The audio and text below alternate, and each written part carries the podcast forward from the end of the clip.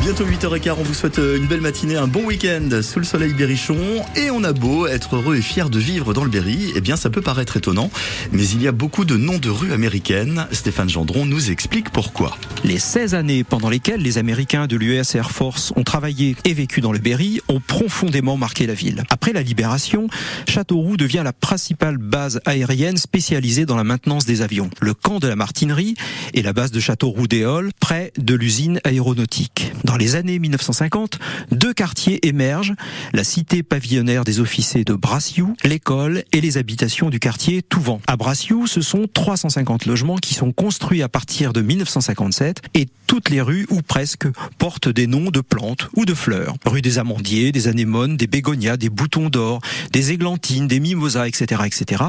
C'est l'un des premiers quartiers à thème, comme on en verra tant d'autres par la suite dans les ensembles pavillonnaires. Dans le quartier Touvent, à Châteauroux, c'est toute une cité qui est construite dans les années 57-60 pour les familles américaines. Cette fois, les noms emblématiques de la Seconde Guerre mondiale surgissent. L'avenue John Kennedy, la rue Churchill, la rue Eisenhower et la rue Franklin Roosevelt.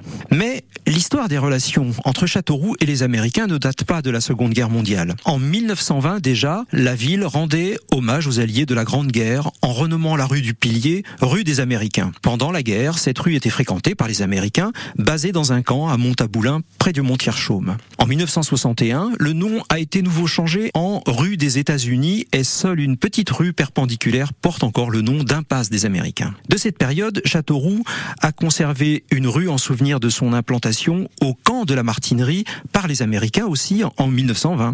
C'est la rue du 3e régiment d'avions de chasse. Mais comme il n'y avait pas assez de place sur la plaque, on l'a abrégé en rue du 3e RAC, rue du 3e RAC si vous voulez. Et oui, les noms de rues n'échappent pas non plus aux sigles et autres acronymes. Et il reviendra demain pour nous présenter une nouvelle rue de notre région, Stéphane Gendron, qu'on retrouvera demain donc sur France Bleu Berry.